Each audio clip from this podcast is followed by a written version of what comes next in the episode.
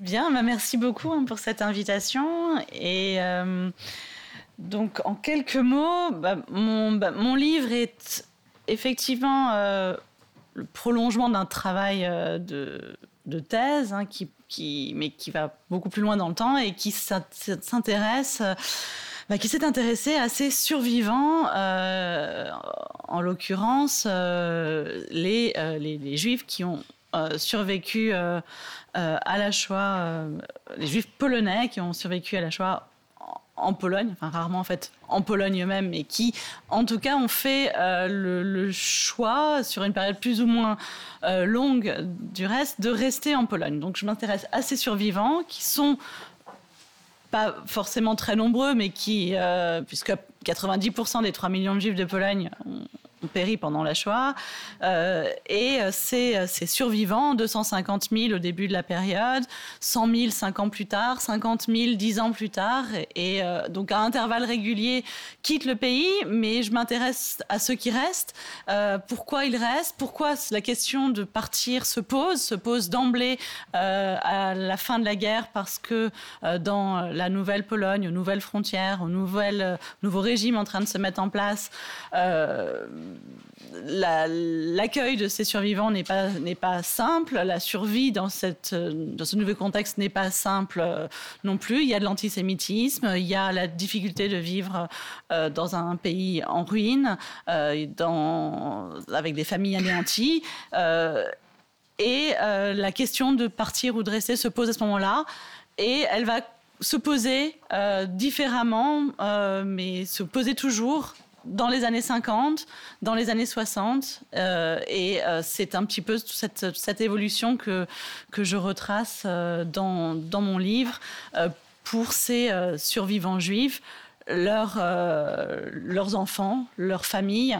Euh, et euh, du coup, ça interroge aussi, euh, bien évidemment, les rapports entre ceux qui se considèrent comme juifs ou que l'on considère comme juifs, parce que c'est aussi compliqué de définir qui sont ces juifs en Pologne après la guerre. Hein. C'est peut-être encore moins simple euh, qu'avant la guerre.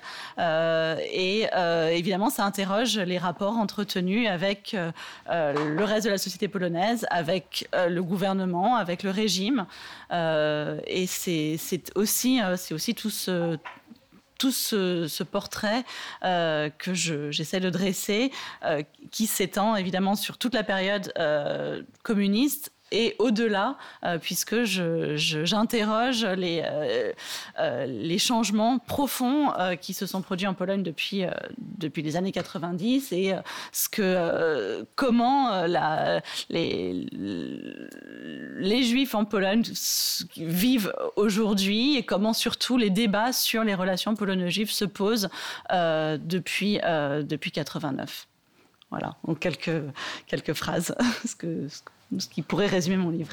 Bonsoir, merci à tous d'être venus. Euh, en apparence, nos, nos livres n'ont rien à voir dans la forme, d'abord parce que le livre d'Audrey est un livre authentiquement savant, euh, un livre d'historienne. Moi, je ne suis pas historien, même si l'histoire est très présente dans mon récit. Euh, le livre d'Audrey est, plein de, rigueur, de sources. Je ne dis pas que le mien est, dans le laisser aller, mais c'est pas du tout la même forme de récit. Mon livre est, plus hybride, c'est-à-dire que il mélange à la fois de des évocations très personnelles, familiales, en tissant trois destins, celui de mon grand-père, euh, Hersch Smolar, celui de mon père, ici présent dans la salle, que je salue, j'ai pas eu le temps encore de le faire, et, euh, et, le, mien, comme euh, plus modestement, comme correspondant en Israël. Et l'idée, c'était par un jeu de miroir de euh, à la fois raconter euh, euh, comment dire, de rendre non pas justice, mais de rendre cher à l'histoire de mon grand-père, dont j'ai découvert sur le tard euh, le, parcours, un parcours euh, non pas héroïque, mais un parcours très complexe. Une phase a été euh, héroïque, c'était celle qu'il a liée à l'histoire du ghetto de Minsk, qui est assez largement une histoire assez largement ignorée. Euh, j'ai découvert sur le tard, quand je vivais justement en Russie, euh, il y a donc presque 22 ans, j'avais découvert son propre récit, le récit qu'il avait fait de son parcours. Il a écrit un livre sur le ghetto de Minsk où il racontait comment, grâce notamment à son expérience de la clandestinité, puisque c'était un communiste ardent, presque illuminé, euh, comment grâce à cette expérience de la clandestinité qu'il avait envoyé deux fois en prison d'ailleurs euh, avant la Seconde Guerre mondiale, euh, il avait fondé un réseau de résistance à l'intérieur du ghetto de Minsk. Et un réseau qui a permis notamment de sauver environ 9 000, 10 000 juifs qui sinon auraient été condamnés à une mort quasi certaine. Et après la Seconde Guerre mondiale, le parcours de mon grand-père s'inscrit absolument et totalement dans le livre euh, d'Audrey. C'est-à-dire que euh, va rapidement prendre, une fois de retour euh, en Pologne, il va prendre des responsabilités importantes dans les instances représentatives de, de communautés juives, totalement appartenant totalement à l'appareil communiste, et va se retrouver déchiré, ce que Audrey raconte très bien dans la grande histoire. Il va se retrouver déchiré entre, d'un côté, euh, euh, sa, volonté de contribuer à la préservation euh, de la culture juive, non pas au sens religieux du terme, mais au sens notamment de la préservation de la langue yiddish, dont il qu'il pratiquait et qui était même au quotidien, qui était même, comment dire, son outil de travail, puisqu'il il dirigeait un journal intellectuel très important en langue yiddish, euh, qui, euh, même s'il était diffusé qu'à quelques milliers d'exemplaires, avait en réalité une influence assez importante euh, dans les cercles intellectuels, dans l'espace dans l'espace soviétique, jusqu'à jusqu'à Moscou parmi les intellectuels juifs. Et donc le, yiddish, il, voulait absolument le, préserver, et en même temps, il voulait, encore une fois, c'était un communiste ardent et il voulait euh, s'inscrire dans, la création de l'homme nouveau, dans la création de l'homme du, du, polonais, euh, du polonais rouge, dans la consolidation du régime, et que c'est euh, tardivement, c'est à partir c'est dans les années 60 que véritablement euh, ces deux pôles vont devenir euh, de plus en plus euh, irréconciliables. C'est très compliqué de restituer l'intimité d'un homme et la façon dont il, pensait. Je pense que, y compris pour, son fils ici présent, il y a des choses qui peut-être jusqu'à aujourd'hui restent, restent pas totalement... pas totalement évidentes et aucune archive au monde ne pourra jamais vous livrer non plus la vérité totale d'un homme, la vérité de son intimité. Et, en tout cas, il s'est retrouvé euh, à un certain moment vraiment déchiré entre, euh, entre ces, deux, ces deux aspirations, la volonté de préserver euh, la vie juive en Pologne, la culture juive, et de l'autre côté, de s'inscrire dans le projet communiste. Et, il y a un moment où, la, où la petite, comment dire, les rouages intimes commencent à, grincer, et un moment aussi où il se bloque. Et c'est difficile de marquer des, moments exacts, mais en tout cas, il, avait notamment, euh, j'ai retrouvé des, archives assez, euh, assez fascinantes sur un voyage qu'il a accompli en Israël. Euh, c'était juste avant la, guerre des six jours. Et on sent qu'à ce moment-là, déjà, sa reconnaissance même de, des aspirations nationales en Israël, la légitimité d'Israël, marque quand même une forme d'évolution importante chez lui. Et ensuite, il se fera exclure du parti, il se fera exclure de la tête de, au, terme d'une espèce de procédure disciplinaire interne, exclure de la direction de son journal. Et il, choisira euh, au final l'exil vers Israël, ce qu'il n'aurait sans doute jamais euh, envisagé, même si je ne veux pas lui prêter des pensées, mais il l'aurait sans doute jamais envisagé encore 10 ans, 10 ans, 15 ans plus tôt. voilà, donc ce livre tisse, euh, tisse, nos trois parcours, le parcours aussi de, mon père qui avait dû choisir aussi l'exil puisque ses horizons étaient bouchés en Pologne à la fois sur le plan de la recherche et de l'engagement public. Euh, et, puis, euh, et puis le mien, puisque j'étais correspondant du journal Le Monde donc à Jérusalem pendant, cinq ans, je viens de revenir cet été. Et donc à l'occasion de, ce livre, je, aussi je raconte le, comment dire, euh, la, façon, d'où le titre un peu provocateur, d'où nous sommes chacun à notre façon de, mauvais juifs. C'est-à-dire que nous n'avons pas de. Nous, avons épousé d'autres causes que la cause de l'identité juive d'une certaine façon. Mon grand-père, le communisme, mon père, la défense de, la, Pologne et d'une Pologne démocratique, et puis moi, ma pratique journalistique qui, m'occupe euh, l'essentiel de mon temps. Et et donc ce, terme de, mauvais juif était, évidemment une forme de provocation pour vous inciter à venir ce soir et, d'acheter le livre. Mais plus, largement, c'était aussi euh, une, euh, une invitation à la, discussion et à la conversation sur euh, ce que je ressens comme une loyauté imposée aux juifs de la diaspora vis-à-vis d'Israël et vis-à-vis de l'orientation euh, euh, politique d'Israël qui me semble assez inquiétante. Je le dis d'un regard assez froid et assez extérieur, après avoir couvert ce pays, Israël n'étant pas du tout mon pays, mon pays étant la France. Et je pense que cette, voilà, ce livre était aussi une façon de briser ce, cette, injonction identitaire qui fait que les, juifs de la diaspora devraient forcément se sentir alignés et solidaires avec tout ce que fait le gouvernement israélien. Vous connaissez cette, euh, cette, expression euh, fameuse en anglais, euh, right or wrong my country. Voilà, c'est cette injonction qu'il n'y a pas de... Je pense que la les loyautés les plus importantes sont les loyautés aux valeurs et à l'éducation que vous recevez, davantage que l'appartenance à un camp identitaire quel qu'il soit. Voilà, en quelques mots de quoi parle le livre.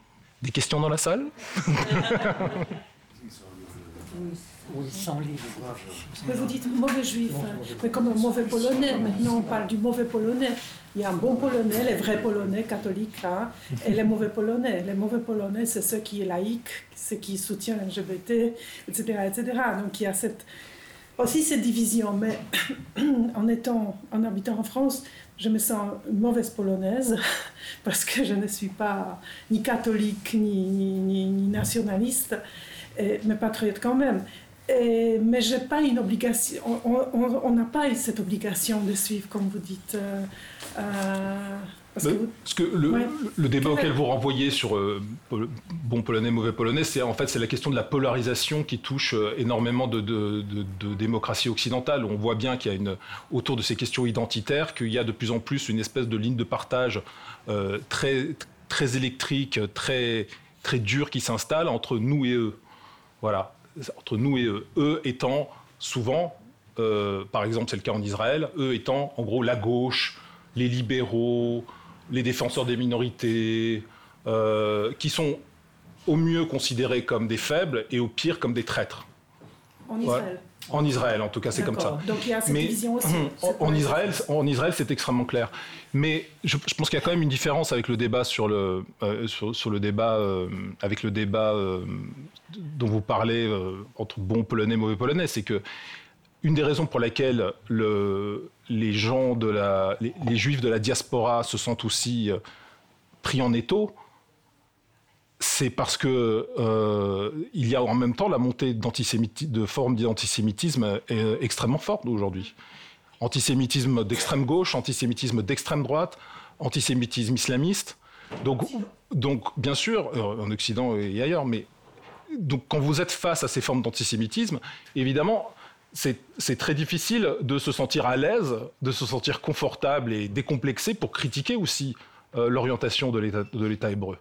Donc, il faut choisir une voie, une fois, euh, parce qu'il y a aussi des forces, qui, des forces qui avancent masquées et qui cherchent à délégitimer Israël, qui cherchent, euh, qui se disent antisionistes alors qu'en réalité elles sont antisémites. Donc, il y a tout ça qui existe aussi. Donc trouver la, le ton juste, les arguments à la fois percutants mais pas excessifs, euh, c'est quelque chose de très difficile sur un plan intellectuel. Surtout que la nuance n'a pas beaucoup de place dans le débat public aujourd'hui. Comme en France, parce qu'on avait lieu la manifestation, comme vous savez, la semaine passée, contre anti-islamisme, oui, en France, à Paris, mais on voyait aussi les, pancartes contre Israël, ce qui était bizarre quand même, parce que c'est rien à voir, ce sont deux choses qui... Mais ça, montre la complexité de, Excusez-moi, ça montre surtout la bêtise et l'amalgame qui, en quelque chose, euh, euh, créé euh, volontairement, je dirais, en France l'antisémitisme est, quelque chose d'unique. Tous ces gens qui manipulent le foule, pas seulement l'expression, pas forcément musulmane, euh, sont justement euh, manipulateurs avant, avant tout. Mais, je voulais dire autre chose. Je, comprends votre point de vue. oui, mon pays, c'est pas du tout Israël, c'est la France mais je ne suis pas du tout d'accord avec. Parce que, voilà, euh, si, vous dites pas du tout, euh, soit vous êtes antisioniste, ou, ou presque, c'est-à-dire anti-israélien, comme beaucoup de juifs en Amérique, par, par exemple, aux États-Unis, qui se disent tous antisionistes, mais pro-israéliens. Je, peux, je peux vous répondre Euh, tout de suite parce que c'est un, sujet très intéressant, parce que Oui. la, la question que vous soulevez. Alors, D'abord, euh, il y a autant de façons d'être juif qu'il y a de juifs. Et chacun, euh, euh, cet, cet équilibre intime, ce, vous voyez, chacun l'exprime, euh, chacun l'exprime à sa façon. Pour certains, c'est l'astre central autour duquel tout tourne. Pour d'autres, c'est une facette de leur personnalité. Et je pense que euh, ça ne, ça ne présage en rien, cet équilibre interne, cet équilibre intime, ne présage en rien de sentiments que vous pouvez avoir contre ou pour l'État d'Israël. Ce, débat me paraît complètement... euh, euh, si vous voulez, ce débat me paraît complètement séparé. Par ailleurs, vous parlez du fait que beaucoup d'Américains, de Juifs américains sont antisionistes. Alors là aussi, ça fait partie de- des, mots complètement piégés. Antisioniste, ça veut dire quoi? Dès que quelqu'un emploie le mot antisioniste, d'abord, on a envie de lui demander d'où il parle. Qu'est-ce que ça signifie dans son acception, le mot sioniste ou antisioniste? Parle-t-il de l'aspiration légitime des Juifs à une terre, à un État? Ou parle-t-il du sionisme de la terre, de l'expansion, sionisme de droite ou de l'extrême droite, tel qu'il se manifeste aujourd'hui, notamment en Cisjordanie? Donc, euh, vous voyez, ensuite, il y a, c'est- pour ça que les débats autour de ces mots sont toujours hypersensibles. C'est un- c'est des champs de mine parce que, parce que les mots sont extrêmement piégeux.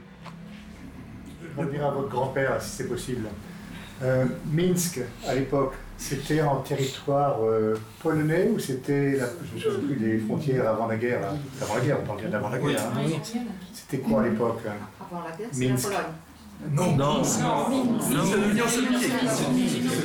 Avant la guerre. Avant la guerre, Minsk, c'est- c'était la capitale de la Biélorussie soviétique. C'était la Mais partie il a- soviétique. Mais il a été mis en prison par qui alors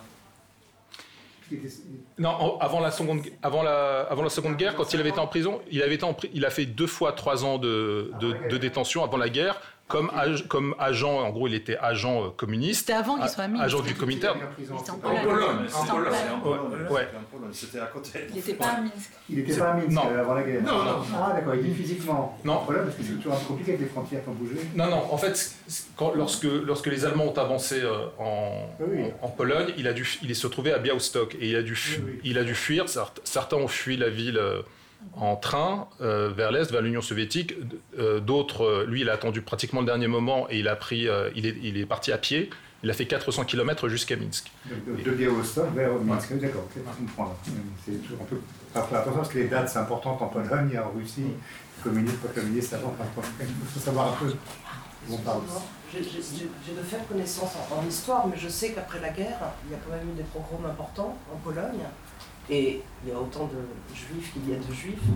Qu'est-ce qui, quels sont les rouages que vous avez pu mettre en évidence de ces juifs polonais qui ont décidé, qui ont fait le choix, euh, probablement aussi par adhésion avec euh, l'idéal communiste, l'idéologie euh, soviétique, mais qu'est-ce qui les a retenus de partir? De partir, oui. Alors déjà, effectivement, c'est à peu près une, une moitié hein, de, des, des quelques 200 à 250 000 euh, survivants sur 3 millions, encore une fois, euh, qui, euh, qui restent euh, malgré tout dans les 5 ans qui, suivent la fin de la guerre.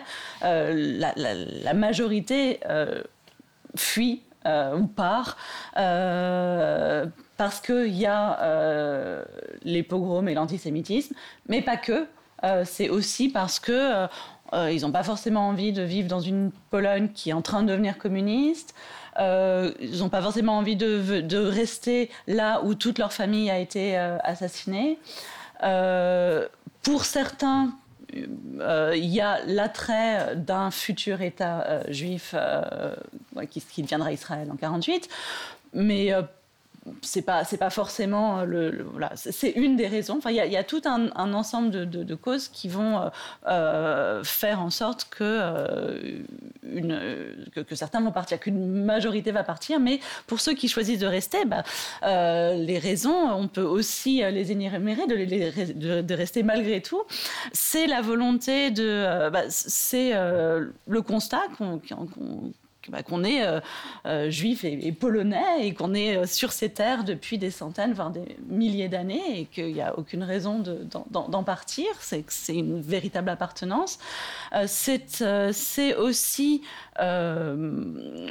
pour, certains une adhésion sincère à sincère ou pragmatique, selon les cas, à ce, nouveau régime qui, pour la première fois, quand même dans l'histoire de la, Pologne, donne des conditions égales d'accès à tous les postes, euh, que ce soit dans l'armée, dans le gouvernement, enfin les postes les plus hauts, euh, à tous les niveaux, hein, culturels, politiques, hein, économiques. Euh, euh, c'est aussi, euh, et notamment voilà, pour, je pense, des, personnalités comme Ernst Mollard, la, la, conviction qu'on va pouvoir construire une nouvelle vie juive, enfin qu'on peut être totalement juif en Pologne, dans cette nouvelle Pologne, avec le maintien d'une langue et d'une culture yiddish, avec le, maintien d'une culture juive évidemment dépouillé de euh, ce de d'une religiosité vue comme archaïque, de, euh, de, qui rentre quand même dans un certain moule euh, idéologique qui va se resserrer de plus en plus. Mais au lendemain, de la, au lendemain de la guerre, on peut être juif et communiste, on peut être juif et bundiste, on peut être juif et sioniste, on peut être juif et rien du tout. Il y, a tout. il y a une dizaine de partis politiques. juifs et religieux aussi, euh, dans, les, dans les premières années, il y, a, il y, a, deux partis religieux, ils vont assez rapidement, enfin dès 47, 48 être interdits, euh, mais il y a deux partis religieux et effectivement, plus on avance dans le temps et plus euh, l'éventail des, options politiques et identitaires tend à se rétrécir restreindre du fait effectivement de euh, un peu la, du régime politique qui se met en place et de, euh, effectivement et euh, les différentes vagues de, départ successifs que, j'examine bah, font que ceux qui, ceux qui restent c'est de plus en plus effectivement des personnes qui vont être les plus oui les plus assimilées à la société polonaise voilà, Les... Mais ça, ça sera quand même jamais euh, une, une, société juive homogène. Et du reste, j'ai eu beaucoup de mal, et c'est peut-être un des, voilà, euh, un des manquements, un de mes regrets en écrivant ce livre, c'est que j'ai pas forcément pu parler autant que j'aurais souhaité de, de toutes les, toutes les facettes de ces juifs polonais. Parce que mes sources aussi ont fait que je me suis un peu plus concentrée sur la vie communautaire, donc euh, des personnes, bah justement, comme, euh, comme Hersch Smolar, dont j'ai pu euh, aussi lire les mémoires en yiddish, dont j'ai pu lire les articles dans son journal. et donc, du coup, de ce, ce, ce, ce groupe de, de juifs plus inscrit dans les instances communautaires au sein du, euh, du comité central des Juifs de Pologne, de l'association socioculturelle des Juifs de Pologne, enfin de ces organisations. Euh, mais ça ne représente qu'une fraction de ceux qui des, des Juifs de Pologne. Et c'est vrai que euh, je parle peut-être un peu plus d'eux et un peu moins de ceux qui étaient plus invisibles et donc plus difficiles à percevoir par les sources que j'approche un peu par le biais de témoignages, mais qui sont un peu postérieurs et qui sont un peu voilà. Donc c'est vrai que mon, livre, et je trouve c'est en ça que je trouve ça chouette que, cette soirée nous, réunisse, c'est que bah, euh, est un euh, des héros et fil conducteurs de mon livre. Je le cite régulièrement parce que euh, c'est une source, enfin ses mémoires sont une source inestimable pour, pour moi pour comprendre ce, milieu des juifs juifs. Euh, et puis, euh, voilà, son, fils hein, qui est dans la salle, et peut-être, je ne sais pas si il est cité, mais en tout cas, cette, la, génération euh, des, enfants de, qui, qui, qui, parviennent à l'âge adulte au, au, moment de, de, des événements de 68, de cette campagne antisioniste. Et là aussi, on pourrait revenir sur le terme qui est employé à l'époque pour désigner en fait une véritable campagne antisémite qui a lieu en Pologne. Euh, donc cette, et qui, va euh, euh, dont, les les, acteurs et, les victimes vont être principalement les étudiants. donc c'est ces enfants-là qui vont être du jour au lendemain désignés comme non pas juifs, mais sionistes. Et par, derrière ce vocabulaire, on va avoir la, la la suspicion d'une déloyauté, d'une même pire qu'une double allégeance, d'être, d'être, euh, de n'être pas plus digne de, vivre dans la, dans la Pologne euh, socialiste. Et, euh, et, ça va, c'est, ce qui va mener à cette, cette, campagne et encore au, au, départ de plusieurs milliers de, de, ces juifs polonais et, beaucoup de cette plus jeune génération. Donc en fait, c'est vrai qu'il y y a un véritable écho entre des parcours individuels qui sont ceux du père et du grand-père de Piotr, et, euh, voilà, le, panorama plus collectif que je dresse dans mon livre de ces, de ces générations confrontées euh, au mouvement de, l'histoire en Pologne euh, après-guerre, en 56, en 68, etc. Je crois que dans l'immédiat après-guerre, il y avait beaucoup de juifs polonais qui étaient partis pendant la guerre s'enrôler dans, dans les troupes de l'Union soviétique et lorsqu'ils sont revenus en Pologne, les paysans polonais les ont très mal euh, vus et très mal vécus. Et j'ai cru lire que dans les années 1944-1945, certains juifs étaient même jetés du train par, euh, par des passagers qui ne voulaient pas voir les juifs revenir. Ils disaient qu'ils allaient nous venir reprendre leurs terres, reprendre leurs terres, etc. Est-ce que ces faits sont, d'après vous, avérés ils sont euh, malheureusement non seulement avérés, mais euh, extrêmement bien documentés. Euh, du reste, je ne suis pas du tout la, première à en parler dans mon livre. Je, synthétise en grande partie des, recherches faites par les historiens déjà depuis une quinzaine d'années. il y a récemment, Yann, Thomas Grost a, fait, a consacré un livre en français à ces violences, l'antisémitisme en Pologne après Auschwitz, sur euh, le, pogrom de Kielce, mais aussi euh, toutes les violences anti-juives au, sortir de la guerre. Euh, et oui, en effet, c'est, ce, très mauvais accueil des, juifs revenants, parce qu'effectivement, l'essentiel de, ces 200 à 250 000 juifs qui vivent en Pologne en 1946 doivent leur survie au fait de n'avoir d'avoir été en Union soviétique euh, parce qu'ils se sont dirigés vers l'Est ou parce qu'ils ont été déportés euh, depuis les, les, confins orientaux de la Pologne vers l'Union soviétique pendant la guerre en 40-41.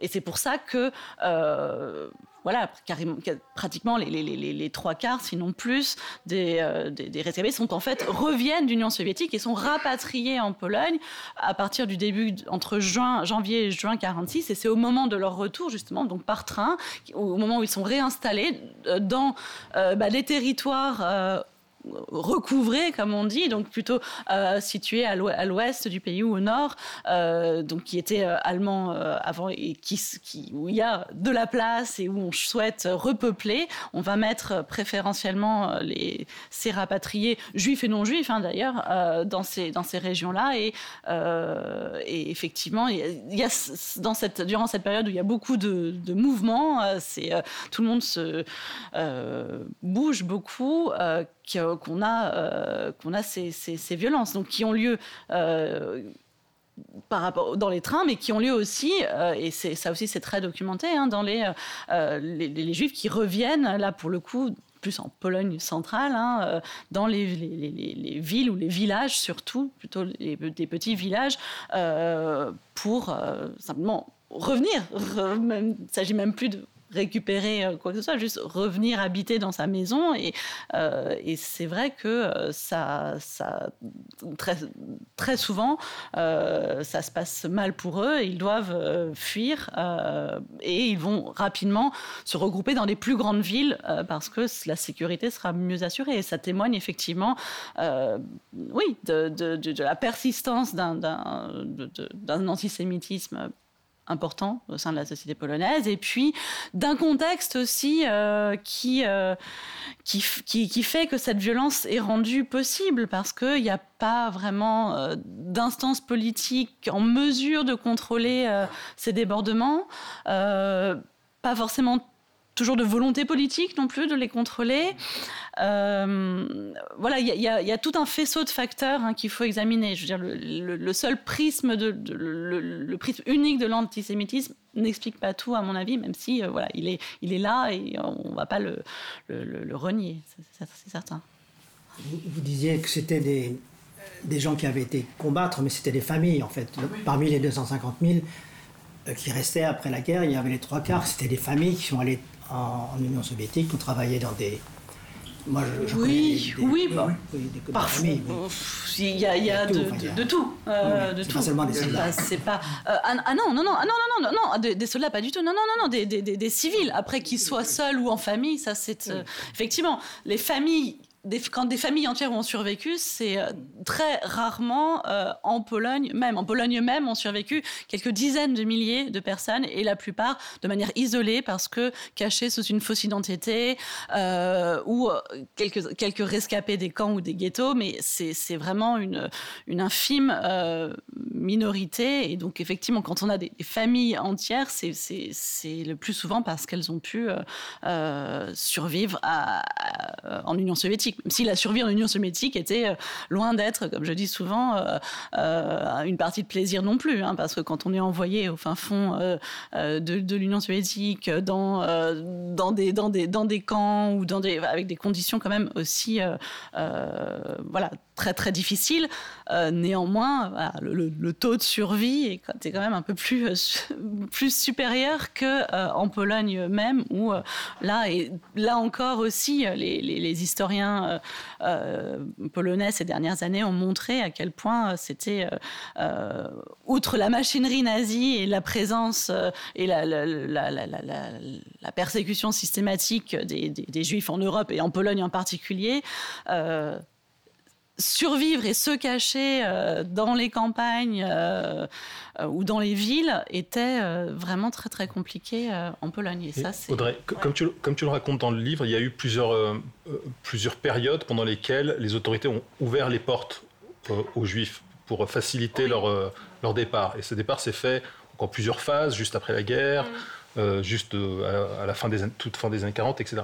Est-ce que tu as le sentiment qu'entre ces différentes vagues, il y a une évolution du sentiment des juifs polonais vis-à-vis d'Israël et vis-à-vis de la possibilité d'une terre juive pour eux? Euh, oui, bien sûr, parce que effectivement, dans, bah, dans, les premiers temps, les premiers départs qui sont numériquement les plus nombreux, bah, on part, on part, on ne sait pas encore vraiment où on va quand même principalement bah, vers les camps de personnes déplacées. Euh, une minorité, euh, euh, il y, a les partis sionistes qui sont là et qui sont actifs et qui essayent de recruter pour faire venir des juifs en Palestine. ça marche, ça marche parfois par conviction, parfois simplement par utilitarisme, bah c'est chouette. On, va, on peut travailler, on, nous, offre un toit surtout en fait et euh, une formation, travailler dans un kibbutz et euh, une famille. Donc c'est quand même très attractif en fait de, ce, projet, même si voilà. La Palestine, Israël ne, représente pas grand-chose. Euh, c'est attractif la manière dont ça, permet justement d'avoir oui, un foyer, un foyer, euh, une famille. Euh, après, dans les vagues successives, en 50, en, 1950-51, il y a une petite fenêtre qui, s'ouvre pour, qui va concerner principalement les militants juifs ou sympathisants juifs des partis non communistes, donc les bundistes et puis, après avec la liquidation du Bund et les, les anciens partis sionistes. Donc cela vont majoritairement partir en Israël, forcément, parce qu'ils avaient quand même des convictions sionistes. Donc là, la question ne se pose pas. La question va se poser en 56 et plus encore en 68, où euh, là, deux, deux, deux, phases où euh, les, les, les, portes se rouvrent pour l'immigration euh, et, euh, et où on on, encourage, on, donne, on ne donne la possibilité de partir, à vrai dire, que vers Israël. Euh, après, euh, le choix qu'Israël sera la destination finale euh, est, laissé à l'appréciation de ceux qui partent. Certains vont s'arrêter en cours de route à Vienne et, de là ne, rejoindront pas Israël. Mais l'idée, hein, et c'est pas pour rien qu'on appelle l'Alia Gomulka, du nom du, dirigeant 56-58 qui, qui va être l'artisan de cette, euh, ce, départ, une, partie significative des, juifs polonais qui partent en 56 vont euh, se diriger vers Israël. À, ce moment-là, est-ce qu'il y a une conviction, euh, c'est déjà plus complexe, en tout cas plus complexe que les périodes d'avant, c'est évident. Il y a même des retours qui vont s'opérer au bout d'un an ou deux parce que, euh, parce que les, premiers départs, du reste, on ne retire pas la citoyenneté polonaise à ceux qui partent, donc ils ont leur passeport, donc ils peuvent revenir ce qui sera rapidement plus le cas quand on va se rendre compte qu'en fait il y, a des retours. Euh, et voilà. Et donc c'est c'est c'est pas forcément euh, une évidence d'aller en Israël quand on est euh, euh, contraint au départ en 56. Et en 68, ça allait, je pense, encore moins. J'ai pas vraiment de, statistiques en tête, mais Israël ne va être qu'une destination parmi d'autres. Alors même que là encore, on, autorise les départs théoriquement vers Israël euh, uniquement. Euh, mais au final, à l'arrivée, euh, bien des, juifs polonais qui quittent la Pologne en 68 vont, ne, vont pas finalement aller en Israël ou ne vont que faire que transiter par Israël pour venir en France, dans les pays en, Scandinavie, au Danemark, voire aux États-Unis. Donc il y, a une vraie évolution et c'est assez intéressant en effet. Et pour ceux qui restent après 68, donc j'imagine que il y a eu, enfin je ne sais pas si c'est le terme assimilation qu'on utilise, pour, euh, euh, qu'il n'y avait pas de source. Euh, mais est-ce que du coup c'est possible d'aller sur des témoignages, hein, justement, avec tous ceux qui ont pu. Euh, enfin, de recouper des témoignages de ceux qui sont restés, pourquoi ils sont restés euh, oui, oui, oui, d'ailleurs, voilà le, le, chapitre euh, que je, consacre à ce qui se passe après 68, le, le, le a été, a été le, plus, le plus compliqué et aussi le, plus intéressant et neuf pour moi à écrire parce que j'avais rien. J'avais rien. Les institutions juives, elles ferment quasiment toutes leurs portes. Quand elles vivent encore, elles, euh, elles, vivotent plus ou moins. Elles sont vraiment loin de représenter euh, la majorité des juifs polonais qui sont restés. Ça, je le sais parce que je le vois en termes d'effectifs, ça colle pas. Euh, et je me dis, bah, comment, comment je fais? Et là, effectivement, j'ai dû m'appuyer surtout sur des témoignages plus des, témoignages euh, de, bah, de ceux qui étaient effectivement des jeunes à l'époque et qui sont devenus des acteurs euh, importants euh, de la vie juive ou la vie intellectuelle polonaise aujourd'hui jusqu'à aujourd'hui. Donc c'est vers eux, vers, qui je me suis un peu tournée. leurs écrits plutôt, quelques entretiens aussi, mais c'était pas forcément évident en fait de recueillir cette parole euh, sur cette période-là, en fait. C'est, c'est, euh, déjà c'est pas évident de, de, trouver finalement ces personnes, puisque comme j'avais ce biais des sources, ben, à partir, j'étais quand même beaucoup plus focalisée sur cette vie communautaire, et là, elle, elle a plus de sens. Donc du coup, où je vais trouver mes, mes juifs invisibles, comme je les j'aime les appeler un peu. Euh, donc c'est, j'ai, euh, j'ai effectivement euh, eu recours un peu à ces, à ces témoignages aux sources euh, un peu indirectes. Euh, et puis, euh, du coup, j'ai consacré peut-être un peu plus de, de, temps et, de place à ce qu'il en est de cette question juive. Donc, comment cette absence de, et ce, oui, cette absence des juifs est vécue et problématisé en Pologne dans les années 70 parce que en fait les, évolutions qu'on va voir euh, exploser euh, après 89, enfin, bah, bah, après même le milieu des années 80, elles sont déjà en germe dans les années 70 et c'est ça qui, a été le plus fascinant pour moi de, découvrir en fait, à la fois en termes de renaissance d'un intérêt pour le passé juif, la culture juive dans un certain nombre de cercles, de la dissidence, de milieux intellectuels, de milieux euh, catholiques, euh, de l'intelligence catholique, et aussi au sein d'une jeune génération de, juifs polonais qui va réfléchir à ce qui s'est passé en 68 euh, et, et, faire un. Euh, enfin, oui, avoir un intérêt pour le fait juif, je ne sais pas vraiment trop comment l'appeler, le judaïsme pour certains, la culture juive pour d'autres, euh, qui va se, se, faire en lien avec leur activité politique, beaucoup plus, et plus du tout en lien avec les, institutions communautaires qui sont vues comme sclérosées aux mains du régime, etc. Et ils vont inventer, à travers notamment l'université juive volante, euh, des, une espèce de dans, une semi-clandestinité, euh, se retrouver euh, et, inventer quelque chose de nouveau. Et c'est ça que j'essayais de, capter, mais euh, je pense qu'il y aura encore beaucoup de travail à faire pour le documenter encore plus finement. Est-ce qu'il y avait des juifs polonais qui, sont partis à Birabidjan? Alors, alors, moi j'ai moi j'ai été. Euh, je, sais, je, suis justement votre Waouh, vous, vous, avez des dossiers. Deux dossiers. Euh, sur un sur chacun ou deux sur moi? D'accord. Alors, je, me suis rendu à, deux reprises au Birobidjan. Euh, c'est d'ailleurs un des chapitres du premier livre que j'avais écrit euh, il y a déjà euh, à peu près 120 ans, c'est-à-dire il y a 17 ans, et qui s'appelait Glubinka et qui était une série de, de, récits, de reportages dans la, dans la, Russie profonde. Et un des chapitres était, était justement consacré à cette autre aventure sioniste du XXe siècle qu'est le Birobidjan.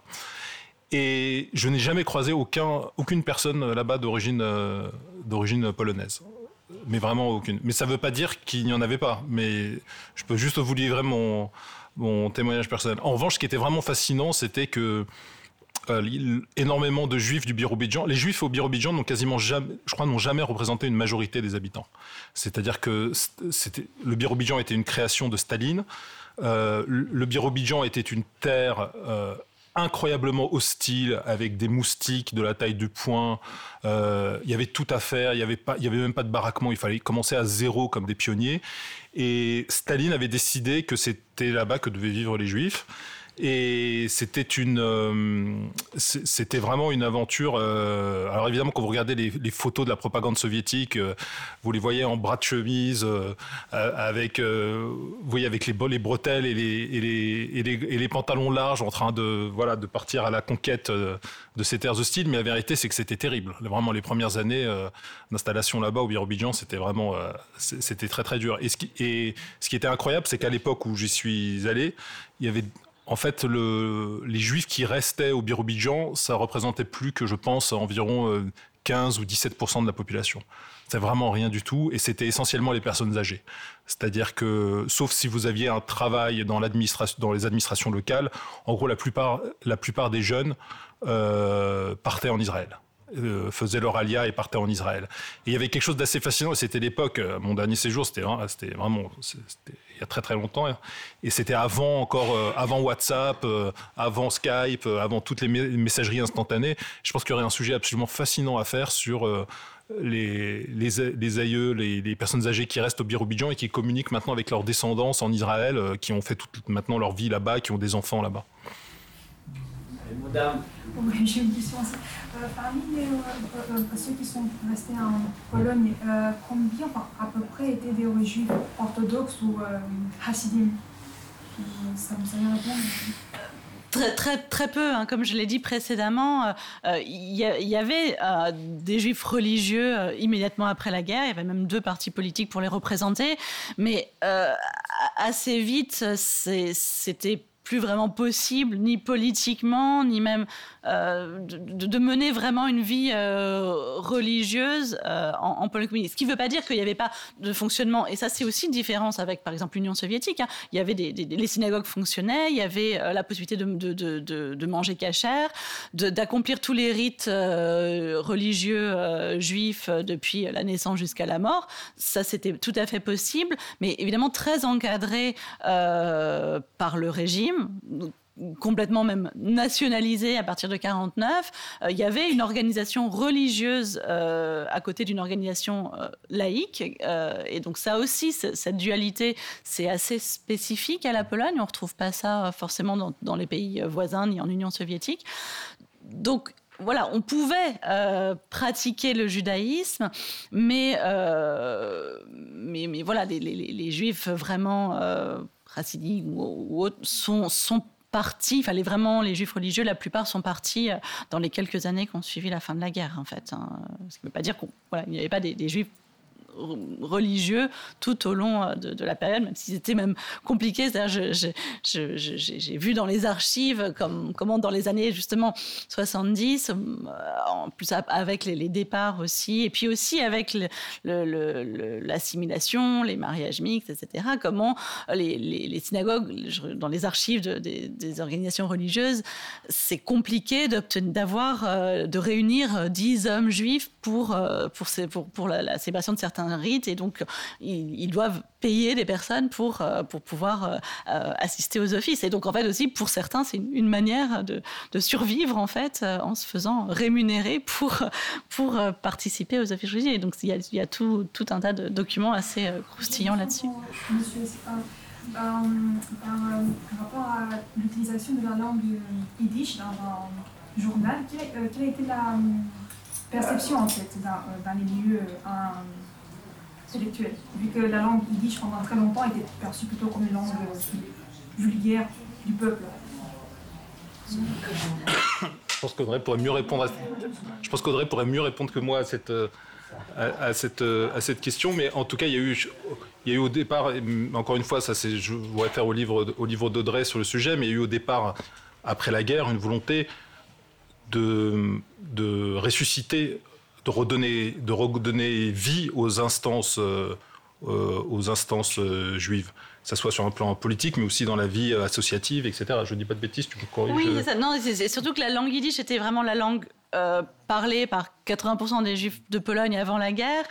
Après-guerre, bah, parmi les, survivants, c'est avant tout des, des personnes plus assimilés et qui n'avaient pas forcément le yiddish comme première langue. Euh, euh, et donc, du coup, le yiddish est beaucoup moins euh, dominant dans la société juive qu'elle n'était avant-guerre. Donc le maintenir, euh, il est là, il est présent, il est parlé encore, mais euh, quand même beaucoup moins qu'avant la guerre. Et donc le maintenir est un petit peu, euh, et de plus en plus avec le temps, va être un petit peu artificiel, et, enfin en tout cas un geste de, vraiment politique de, maintenir un journal en langue yiddish en fait. Ma question était plutôt concernée surtout les intellectuels juifs, parce que pendant très longtemps, ils ne regardaient pas de bons yeux la langue yiddish, la langue des intellectuels juif était plutôt l'hébreu.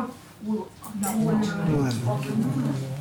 à partir de Non, non, non, non, non. Bah, non, en Pologne, vous aviez euh, vraiment le, le, yiddish était, euh, était une langue tout à fait. Enfin, je, oui, je, je comprends ce que vous dites, mais, mais, euh, mais en, il y avait des intellectuels de langue yiddish tout à fait respectables ici. Non, non, ce que, je pense que ce qui, ce qui voulait être dit à ce moment-là, je pense c'était plutôt que ce journal Volksstimme était lu, euh, alors certes euh, avec une diffusion restreinte, mais, euh, mais lue. Et puis il y avait aussi, euh, je crois par la suite aussi, une, quelques pages en polonais euh, rajoutées. Mais surtout, il était lu, euh, il était lu non seulement donc en Pologne par ceux qui pouvaient encore lire le yiddish, mais au-delà, et notamment en Union soviétique à partir des années 50 et 60.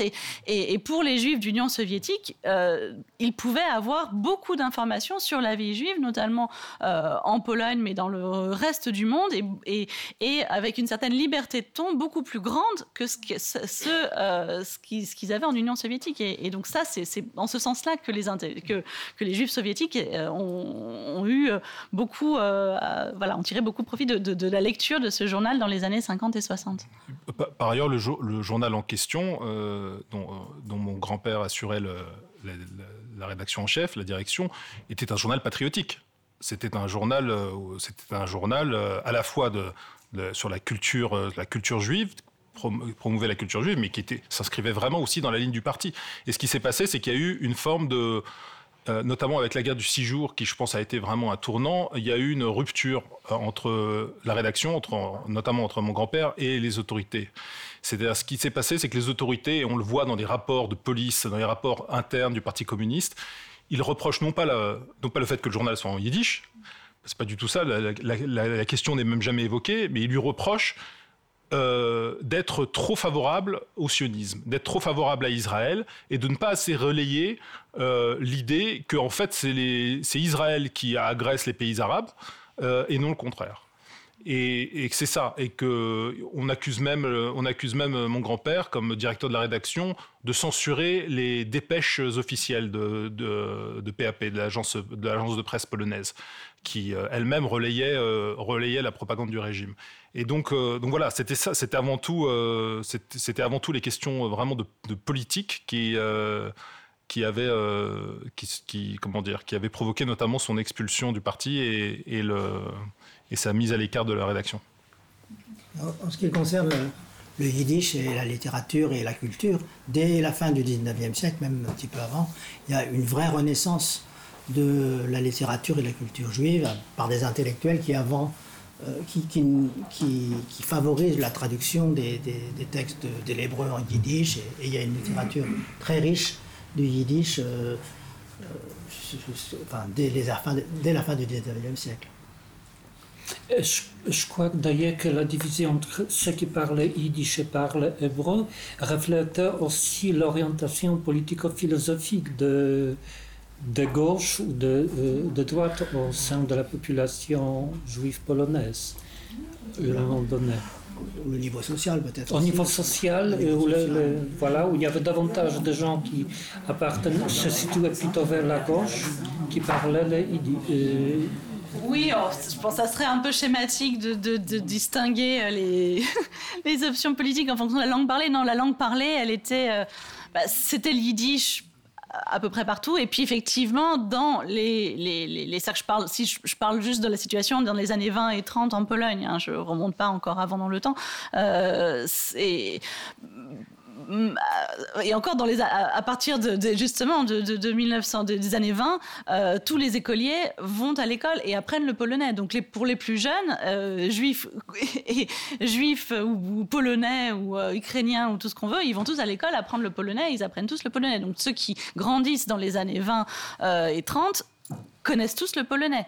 Euh, euh, et, donc, on, allait, on s'orientait vers une proportion de plus en plus importante de juifs qui maîtrisaient euh, le polonais et qui non seulement le maîtrisaient, mais pour, pour une portion euh, de plus en plus importante d'entre eux, ça devenait leur langue. Enfin, c'était leur langue, euh, leur langue à la maison. Et, euh, voilà. Et, évidemment, ça va être un facteur parmi d'autres de survie pendant la guerre pour, ceux qui sont en Pologne occupés pendant la guerre. C'est sûr que quand on, parle le polonais parfaitement et surtout qu'on a des connaissance, un réseau de personnes qui peuvent vous aider, on, peut envisager de se cacher euh, euh, dans les villes. Je parle, après, la campagne, c'est encore une autre histoire. Mais donc, là, voilà. Mais ce qui explique aussi que euh, qu'après-guerre, ceux qui parlaient yiddish,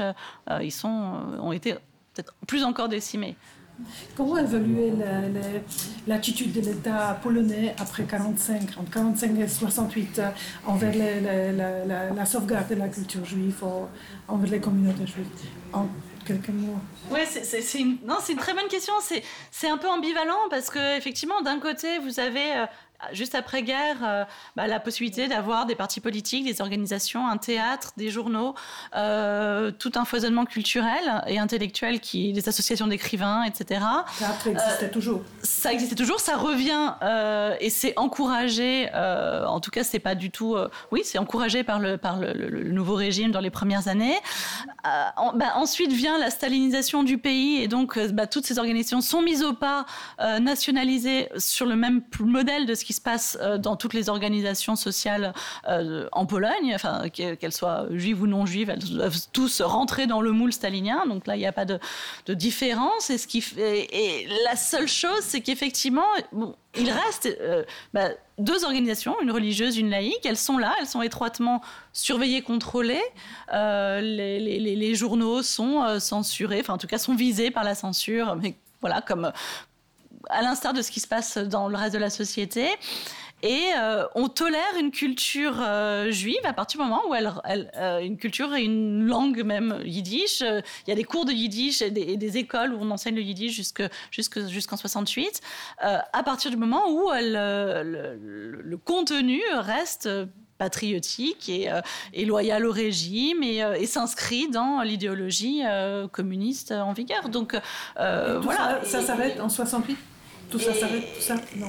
Et alors, euh, bah, en 68, euh, effectivement, enfin en 68, du fait de, de de cette campagne antisémite, du départ d'à peu près 13 000 euh, juifs polonais euh, en, quelques, mois, euh, ces organisations, elles ne sont pas fermées. Hein. c'est surtout, bon, bah, c'est surtout que les branches locales, elles, ferment un peu faute de combattants parce que, voilà, avec, ces départs, c'est pas, c'est pas forcément une. une bah, le, journal Volksstimme, il, il, cesse à un moment donné de paraître en yiddish simplement parce que les censeurs qui lisaient le yiddish, bah, il y en a plus donc il n'y a plus personne en fait pour les yiddish. Donc en fait, on oblige le journal à paraître en polonais euh, à un moment donné parce qu'il euh, n'y a plus personne pour lire en yiddish et pour euh, du coup appliquer la, censure. Voilà. Comment est reçu votre, votre livre par rapport justement à cette question de, de nuance que vous apportez, de questionnement à la fois intime et, et en même temps politique Comment c'est reçu Parce que j'avais, vous, disiez aussi euh, la place impossible, entre guillemets, d'écrire sur, euh, d'écrire sur, euh, en tant que correspondant à Jérusalem sur la question, et comment ici, en France ou en Israël alors en Israël, pendant cinq ans, j'ai soigneusement évité cette question des origines, c'est-à-dire que je n'ai jamais mentionné, jamais suggéré le fait que je pouvais avoir des, des origines juives. mais cela dit, je l'avais jamais fait non plus en France. C'est-à-dire, euh, ça.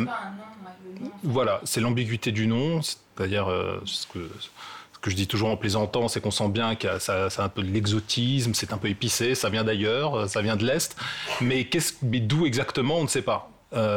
et que, évidemment, je me suis caché derrière, le, derrière cette ambiguïté-là. À la fois être d'ailleurs, mais sans pouvoir précisément le localiser. Et euh, en Israël, c'était une, pour le coup, c'était une démarche davantage, euh, euh, comment dire, pensée, intellectualisée. C'est-à-dire que je le faisais aussi pour des raisons de sécurité, dans mon travail, pour pouvoir travailler correctement, notamment dans la bande de Gaza où je me suis rendu très fréquemment. Et aussi pour ne pas parasiter complètement la perception de mon travail. C'est-à-dire que écrire sur le conflit israélo-palestinien, euh, c'est euh, intervenir dans euh, comment dire c'est se retrouver coincé entre deux narrations de plus en plus irréconciliables, deux victimologies, deux, deux, voilà, deux, deux adversaires, frères ou cousins, comme on voudra, qui s'ignorent de plus en plus, qui se, qui se comprennent de moins en moins et qui ne respectent pas la, la, les tragédies et les traumatismes de l'autre. Et que quand on arrive là-dedans, et qu'en plus, parmi les lecteurs du monde, euh, il y a aussi euh, des lecteurs, euh, on va dire, d'une d'extrême droite juive, française, euh, sur les réseaux sociaux, euh, complètement hystérique, euh, réagissant, déformant ce que vous écrivez, réagissant au quart de tour sur n'importe quoi. il faut être d'une prudence de sioux d'abord dans ce que vous écrivez, mesurer chaque mot, parce que les mots, sont, les, mots sont souvent piégés, et aussi, dans, dans, cette situation extrêmement inflammable, euh, il m'aurait paru complètement euh, contre-productif, euh, tout d'un coup, pour je ne sais quelle raison, d'affirmer en plus mes, origines. ça aurait fait qu'empirer les choses. Je me suis déjà livré à une discipline personnelle qui m'a coûté, qui était assez compliquée, qui était de refuser de participer à la moindre, moindre interpellation justement violente, à la moindre polémique sur les réseaux sociaux, de laisser, de laisser chacune de ces, de ces de, comment dire, de ces contestations, de ces polémiques assez misérables, euh, mourir de sa petite mort euh, au, bout de, au bout de 24, 48 ou 72 heures. Mais voilà, donc je me suis tenu vraiment à l'écart euh, de ça. En revanche, avec la parution du livre, évidemment, il y a, voilà, c'est un pont qu'on franchit et, et, qu'on ne peut, peut pas rebrousser chemin. Puisque là, pour le coup, c'est une affirmation, sans employer de grands mots, mais qui est une affirmation littéraire d'une, aussi d'une identité. Et euh, voilà. Et, j'ai été très surpris par euh, le nombre de réactions et la nature des réactions euh, écrites. Pour le coup, pendant cinq ans, j'avais eu quand même un, comment dire, un, mur de flèches assez régulière que je me prenais. mais bon, ça fait, partie aussi du. tous les correspondants du monde à Jérusalem ont eu ça depuis des dizaines d'années. C'est juste que là, en plus, il y a la caisse de résonance des réseaux sociaux qui accentue toutes les émotions.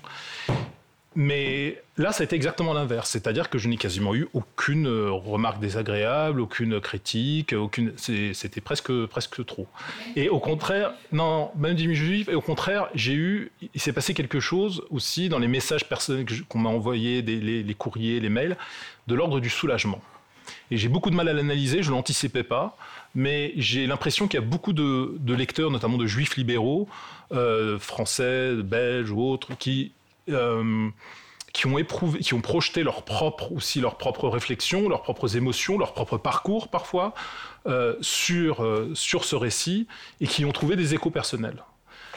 Et qui ont ressenti une forme de soulagement à cause de ce que je vous disais au début sur cette question de la, de la loyauté contrainte, qui pour moi est une, est, une voilà, il n'y a pas de loyauté contrainte, il n'y a que des loyautés choisies, mais cette loyauté contrainte vis-à-vis d'Israël parce que c'est Israël, et parce que c'est le foyer des Juifs, euh, et par rapport aux actions du gouvernement israélien, je pense que eux se sont sentis voilà, peut-être que certains ont éprouvé, et je ne dis, pas que ils étaient des centaines de milliers, que je suis enseveli sur les réactions, hein, je, mesure, euh, voilà, je, je, mesure, c'est pas scientifique ce que je vous dis, c'est plus de l'ordre de, c'est plus intuitif et émotionnel. Mais en tout cas, j'ai eu, beaucoup de réactions dans ce sens-là. Je voudrais justement apporter une toute petite pierre. J'ai toujours lu avec beaucoup d'intérêt tous vos articles d'époque correspondant, en sentant, voilà, en sentant quelque chose, en sentant, je ne sais pas comment dire, une certaine familiarité. C'est bien quand votre livre est paru, je me suis dit, ah, ben, c'était bien ça, quoi. Ça m'a pas surprise du tout. Comment vous analysez euh, l'île de la Pologne et des pays d'Europe centrale, et notamment, qui peut paraître quand même étrange, je pense notamment, euh, vous l'avez sans doute vu passer l'année dernière, à un communiqué qui a été signé par le gouvernement israélien et le gouvernement polonais, euh, qui allait tout à fait dans le sens de la vision euh, nationaliste. D'un blanchiment de l'histoire. La, voilà, la lecture de, l'histoire qui est faite par le gouvernement polonais actuel. Et il y a aussi un, rapprochement assez net entre Netanyahou et Orban en Hongrie. Oh, je, Alors je pense qu'on peut prolonger la liste que vous faites, parce que parmi aujourd'hui les meilleurs... D'abord, il faut dire une chose, c'est que sur le plan international, euh, Benjamin Netanyahu a réussi euh, euh, des prodiges. C'est-à-dire qu'Israël est un jeune État. Certains glosent sur le fait qu'il est isolé. C'est exactement l'inverse. Jamais Israël n'a eu des relations, euh, des relations étrangères aussi riches, aussi diverses que sous Benjamin Netanyahu. Et alors, on peut décliner ça sur, sur tous les continents. Aujourd'hui, avec le Brésil, grâce à son ami Bolsonaro, un premier ami de qualité. Euh, ensuite, euh, avec euh, la Chine, avec l'Inde, des relations économiques et aussi des relations presque, enfin des relations d'amitié entre, vous savez, je ne sais pas si vous avez vu ces images de cartes postales sur la plage, pieds nus, Netanyahou et Modi, main dans la main, c'était beau, c'était beau. Donc Brésil, Chine, mais aussi Afrique, relation inédite en Afrique, puisque Benjamin Netanyahu a effectué notamment il y a, il y a deux ou trois ans, trois ans maintenant, je crois, une tournée en Afrique de l'Est, tout à fait spectaculaire, où en quelques jours, il a rencontré plusieurs, plusieurs dirigeants, alors qu'auparavant, le fait même de rencontrer le Premier ministre israélien, c'était, il y avait une charge polémique, c'était quelque chose de difficile pour les chefs d'État africains. Aujourd'hui, Paul Kagame, le président rwandais, favorise le, développement des relations inédites d'Israël dans les pays d'Afrique. C'est tout à fait fascinant. Je vous fais ce long développement pour vous dire que d'abord, la première chose qu'il faut dire, c'est que sur le plan international, vraiment, même si les rapports entre les Européens et Israël sont de plus en plus tendus, de plus en plus, et c'est voilà, c'est comme il y a une forme d'éloignement tectonique. Euh, mais en revanche, ailleurs dans le monde, tout va bien pour Israël. Vraiment, ces, relations-là sont tout à fait spectaculaires. Ensuite, sur le, euh, revers de cette médaille-là, c'est que c'est bon. Est-ce que la politique, est-ce que la politique étrangère d'un pays doit reposer sur les valeurs? Vaste débat que je serais ravi d'aborder dans mes nouvelles fonctions à partir du 1er décembre comme correspondant diplomatique du journal Le Monde. Mais je ne vais pas répondre à cette question-là maintenant, mais ce qui est sûr, c'est que ben, Benjamin Netanyahu euh, aime beaucoup la fréquentation de dirigeants euh, autoritaires.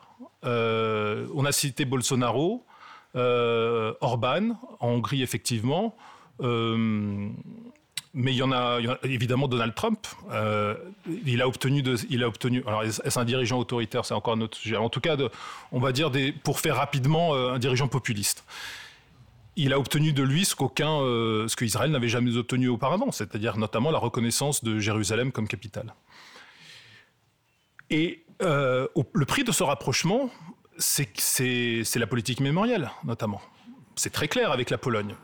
C'est très clair. C'est-à-dire que, ça, a provoqué euh, de très vives polémiques, ce qui est rarement le cas pour la politique étrangère euh, d'Israël. Mais ça a provoqué des très vives polémiques euh, en Israël même. Le fait que Benjamin Netanyahu ait accepté cette déclaration commune avec le gouvernement polonais, cette déclaration qui revenait en gros à réduire les crimes antisémites à quelques cas ça et là, quelques cas rares, éparses, bon, des, petits accidents de l'histoire, et, de permettre aux Polonais d'être euh, peints uniquement soit comme euh, des victimes, soit comme des héros.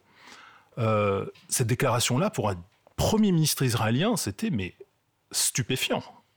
C'était stupéfiant. C'était vraiment une, c'était bafouer l'histoire. Et il y a beaucoup d'historiens en Israël qui ont réagi très vivement, et beaucoup de responsables politiques aussi, parce qu'en en Israël, il y a une tendance sur la politique étrangère à ne faire qu'un. La politique étrangère fait rarement débat en Israël. la vérité, c'est ça. C'est parce que souvent la sécurité est impliquée, la sécurité d'Israël, et on ne badine pas avec ça. Il y a souvent une forme d'unanimité. Sauf là-dessus. Benjamin Netanyahu avait été très vivement critiqué. Pardon, j'ai fait un peu long. Excusez-moi, j'ai une petite question, pas politique du tout. Euh, à l'époque soviétique, dans les passeports des, dans les passeports des juifs, la nationalité c'était marqué euh, juif, pas russe ou ukrainien. Est-ce que pour les, euh, les juifs polonais c'était pareil? Non, non, non, non, non, c'est, non, c'est ça, voilà, c'est encore une autre différence. Alors, il y a la distinction entre citoyenneté et nationalité. Citoyenneté Donc on pouvait, mais c'était déclaratif, donc il était tout à fait possible d'indiquer comme euh, citoyenneté polonaise, comme nationalité, on pouvait marquer juif. Et euh, je pense que quand on travaillait dans les organisations juives, qu'on dirigeait euh, un, journal en yiddish, on, écrivait qu'on était de nationalité juive, mais on pouvait indiquer qu'on était de nationalité polonaise tout en ayant des origines juives. Alors après, euh, cette, ça c'était ce qu'on déclarait. Euh, après, la, vérification euh, par la police politique et, et, et, en 68, des personnes qui avaient pourtant déclaré être de nationalité polonaise et pas juive ont été perçus et, euh, et, et, on, subit toutes sortes de discriminations, vexations, euh, comme, euh, non pas juifs, mais sionistes, on, disait, mais voilà, c'était différent. Donc, donc il n'y avait pas de, et puis il avait pas de passeport voilà, intérieur comme ça avec ce, ce, cette mention-là, mais il y avait cette distinction qui existait et, qui avait quand même un certain nombre de, conséquences. Il y a une question. c'est même pas question, je voudrais, ajouter que quand même en Pologne, écrire nationalité juive, c'était une forme de provocation. On prenait ça, la plupart des gens d'origine juive mm. écrivaient polonais. Donc si quelqu'un écrivait juif, c'était vraiment, euh, c'est même pas déclaration, mais c'était une forme de provocation c'était traité comme ça, sans dire que, par exemple, si on ne voulait pas faire les services militaires, c'était une très bonne euh, façon de ne pas le faire. Oui, je sais pas. Après, je pense que voilà, ça, tout dépendait aussi euh, du, du, nom que vous aviez, de la tête que vous aviez. Et pour certaines personnes, c'était juste impossible de se déclarer, euh, de se déclarer. Alors après, il était possible de changer de nom, mais euh, changer de tête, c'était déjà plus compliqué. Donc voilà. à l'époque, chez les Russes, voilà, l'Union soviétique, les Juifs ne choisissaient même pas, ils voulaient être Juifs ou Russes. C'était, c'était d'emblée les origines juives, donc tu es juif. Voilà, c'est pas à toi de choisir, c'est l'État qui choisit. Tous les nationalités.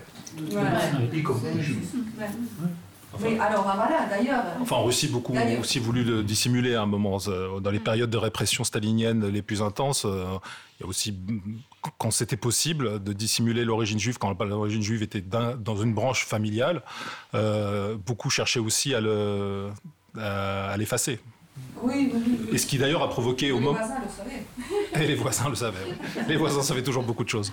Mais, mais ce qui d'ailleurs a provoqué parfois des, parfois des soucis du point de vue euh, administratif lorsque des juifs de, de l'espace soviétique post-soviétiques ont voulu faire leur alia et partir en Israël. C'est-à-dire que dans leurs documents, parfois, la trace ne figurait plus justement de la nationalité juive. Et, donc, il fallait reconstituer l'arbre généalogique auprès de, auprès de l'agence juive. Il fallait, euh, il fallait expliquer euh, d'où on provenait et euh, parfois, parfois sortir des photos, des documents personnels. Enfin, c'était toute une, toute une reconstruction assez passionnante. Ouais.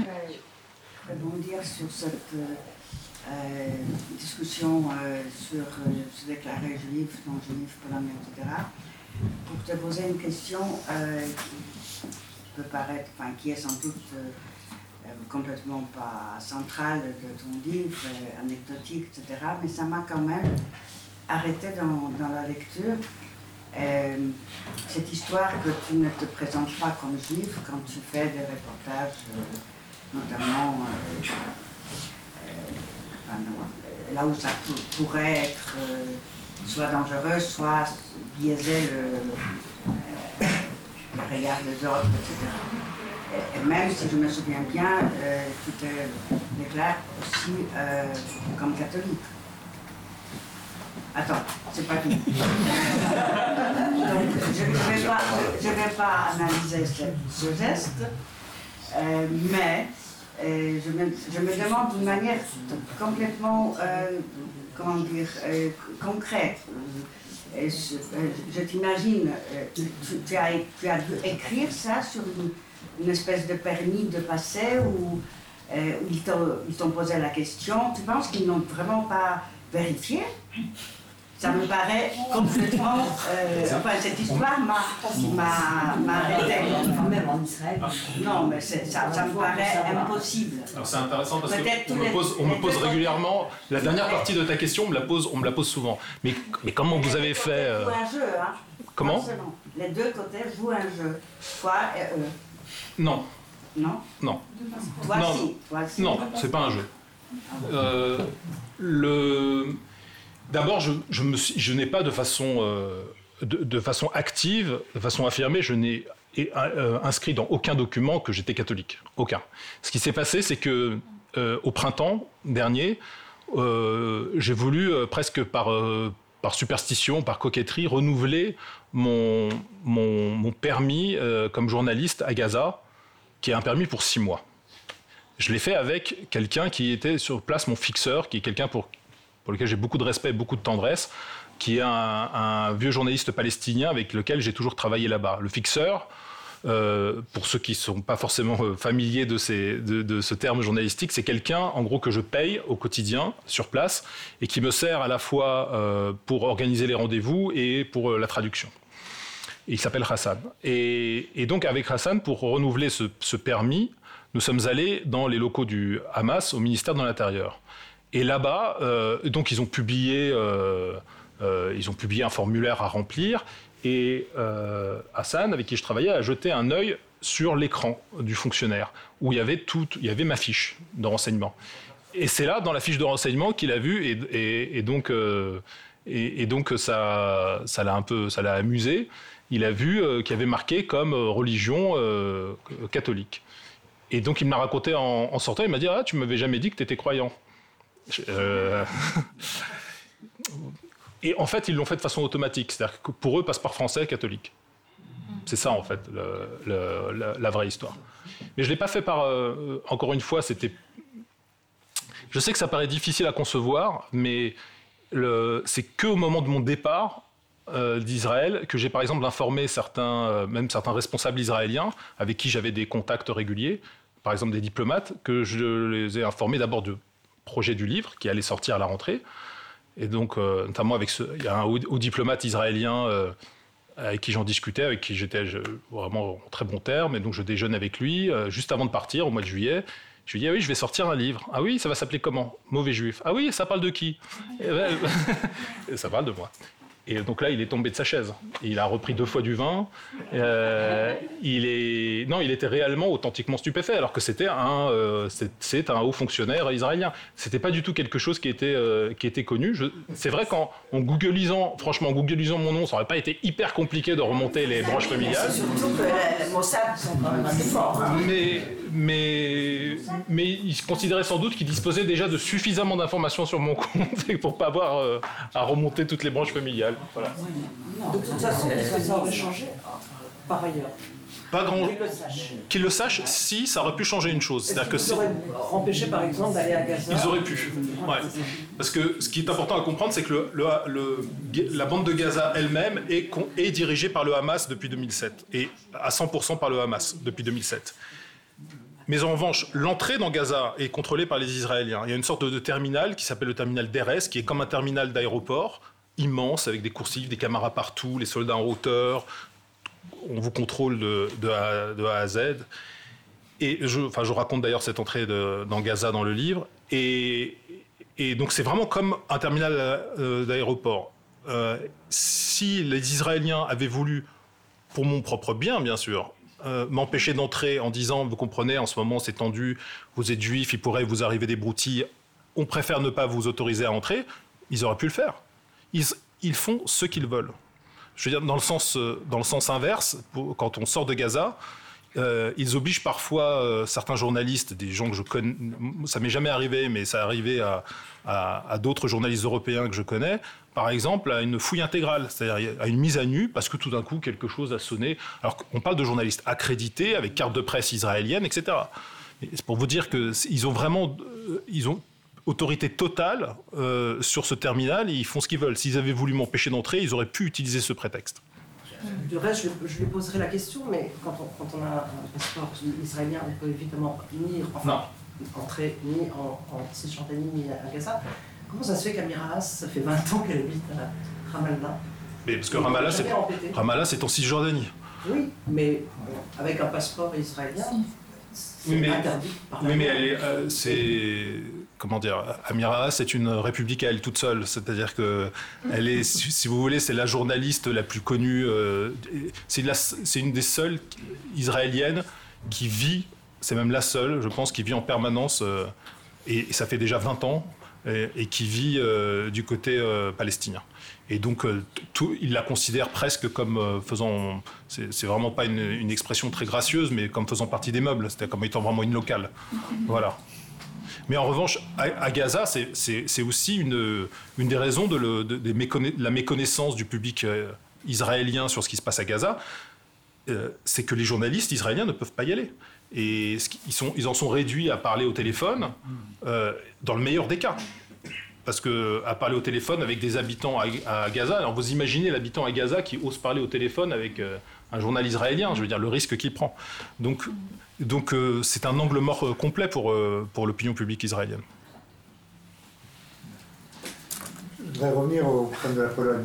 Il y a beaucoup de personnes, enfin, beaucoup de personnes qui étaient juives ne savaient pas qu'ils étaient juifs et ont découvert qu'ils étaient juifs. Euh, bon, soit parce qu'ils ont été adoptés effectivement au moment de, la Shoah, et, ou bien ils ont découvert euh, petit à petit. Vous n'avez vous pas pu dénombrer ce genre de pas, de, pas dénombrer, mais au moins. Non, non je, ils le disent, les gens, ces gens le disent. Oui, je peux, non, je peux pas quantifier vraiment le phénomène. En tout cas, effectivement, dans, ça s'est développé dans les années 90. Caché, le ministre, n'importe quoi, c'était caché oui. Oui, oui, et à partir du moment où effectivement il a été aussi plus possible, parce que dans une Pologne redevenue démocratique, euh, ce, ce phénomène a pris effectivement une ampleur au, au point qu'il y a eu, il y avait même à un moment donné une espèce de numéro vert, SOS, euh, j'ai découvert que je suis juif, que faire? Non, c'est vraiment, hein. ils avaient mis donc euh, euh, parce que l'institut d'histoire juive recevait plusieurs, enfin tous les jours une, deux, trois personnes qui, alors effectivement, souvent, en fait, c'est parfois euh, sur, euh, sur son lit de mort ou après la mort euh, d'un grand-père, d'une grand-mère, ils, ouvraient des papiers et ils voyaient, en fait, effectivement, bah, il y a eu, phénomène, il y a eu une loi en 1952 pour, pour changer, changer le nom, donc des changements de nom ou euh, tout simplement en fait un silence euh, véritablement euh, total envers les enfants, envers parfois même le conjoint de, cette identité juive motivé par plusieurs facteurs. Hein. Ça peut être la, peur, la peur que ça se sache et que ça recommence, hein, mais aussi parce que il voulait, ça pouvait être ça, et c'était souvent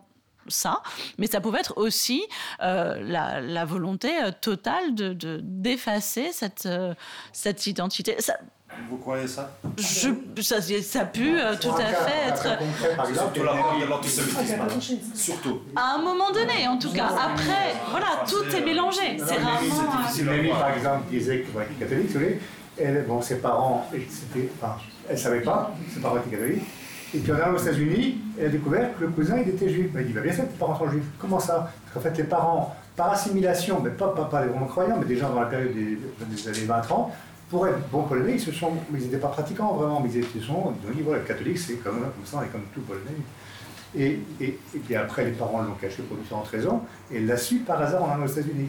Et c'est pas, pas caché au niveau, c'est pas, pas lié à la guerre, si vous Mhm. les parents ont dit tiens c'est mieux d'être catholique, on ne pas en pratiquant. Euh. Oui et puis après voilà il y a eu il y a, il y a eu aussi euh, beaucoup de, de... c'est très différent. Il y a eu... ça a toujours été. Voilà puis après il y a des, des, des, des unions. Euh, on peut avoir découvert qu'ils avaient des origines. Alors ils ont toujours été.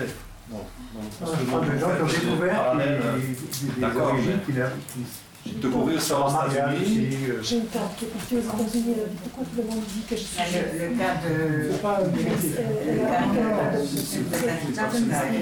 Moi j'avais une question euh, pour revenir. Oui.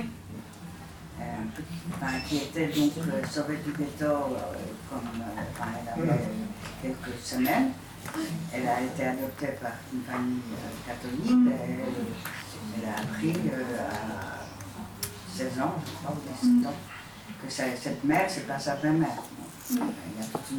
Oui, voilà, oui, oui, il y, a, il y a effectivement aussi beaucoup d'histoires d'enfants de, de, ou bébés euh, euh, cachés, adoptés par des familles catholiques qui l'ont parfois jamais su, parfois su plus tard, parfois découvert euh, à l'âge adulte, effectivement. Et donc tout ça a émergé aussi tardivement. voilà, à partir des années 90, quand c'était aussi possible, possible de, de, faire ces recherches, possible de parler de, de ces choses-là, euh, et, qu'un certain nombre de, verrous avaient sauté. C'était, ouais.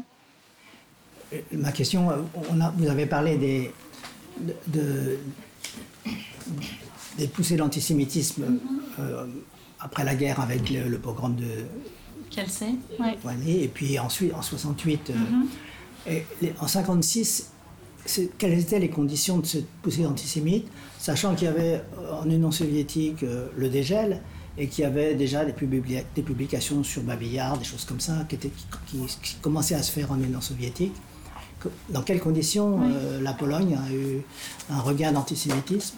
Oui, alors bah, justement, ces publications de l'Union soviétique, c'est un peu plus tardif, hein, c'est début des années 60 plutôt, hein, il me semble. Euh, en fait, ce qui se passe, euh, je crois que c'est 61 Babillard, hein, il me semble, 60-61, enfin c'est bon, mais ce qui, se passe en Pologne en 56, bah, c'est effectivement lié euh, au dégel, à la déstalinisation et aux changements politiques qui, ont lieu en, en, Pologne à ce moment-là, et il y a, bah, on veut, enfin c'est aussi euh, on, veut se débarrasser des staliniens et, et, les, et euh, du coup les juifs vont, vont, vont être les staliniens. Euh, enfin, je schématise un petit peu, mais en fait, l'idée c'est ça. Et en fait, donc ça sera l'antisémitisme va être un peu dans le jeu aussi de factions euh, au sein du, parti communiste polonais qui sont en, rivalité pour le, le, le, contrôle et le, pouvoir en fait. Euh, le, fait de taxer la partie adverse d'être, euh, enfin, de, voilà, d'utiliser l'antisémitisme ou de le taxer de pro-juif et donc pro, enfin pro-stalinien va être. Euh, mais donc il va y avoir ce, cet, euh, cet argument-là, mais le juif va être aussi très rapidement après le révisionniste, c'est-à-dire celui qui est euh, au contraire pour une, une libéralisation du régime et qui mettrait, qui mettrait en péril le, le, voilà. Donc donc il y a cette, cette, arme un peu à double tranchant. Et c'est surtout que en fait cette, ce, le fait même d'évoquer les origines juives pour les, les, dénoncer ou pour enfin le, le, il y avait plus d'antisémitisme officiellement euh, une fois que le régime s'était installé, donc après Kielce, on, donc, donc le, le, fait qu'il y ait une certaine euh, liberté de parole qui s'ouvre un petit peu en 56 avec euh, les événements, euh, une certaine liberté, donc libère la parole, libère toutes les paroles, et notamment aussi la parole antisémite, et notamment l'idée que ah on a trop de juifs dans l'appareil, et beaucoup de ces juifs ont été sont dans la police politique, c'est eux qui ont commis des, des, des, crimes atroces, et, et donc voilà, donc ça ça ça, se joue euh, au sein euh, du, parti, au sein des institutions, mais ça se joue aussi, et c'est ce que je montre dans mon livre, euh, à l'échelle sociale, parce que c'est toujours un outil, voilà, quand on le, sort, c'est la boîte de Pandore, et c'est aussi du coup dans les cours, dans les cours de récréation des enfants qu'on va qu'on va traiter de sales juifs, et d'un coup en fait, et de en plus avec le retour aussi de l'enseignement euh, euh, du catéchisme à l'école euh, à partir en 56 fait que ceux qui n'y vont pas sont suspects, donc sont suspects d'être bah, des communistes, voilà, mais des juifs aussi. donc, donc tout ça fait que en fait c'est ce climat qui, qui, qui, qui fait que l'antisémitisme refait surface à ce moment-là. alors pas de manière meurtrière comme comme en 40, comme 10 ans auparavant, mais il y a des cas de, de violence qui sont commises et euh, euh, voilà. Je ne sais pas s'il y a des questions, mais. Il y a que dernière, juste petite. Est-ce que la... pour aller signer, continuer. Est-ce que les juifs polonais sont, sont différents par rapport aux autres juifs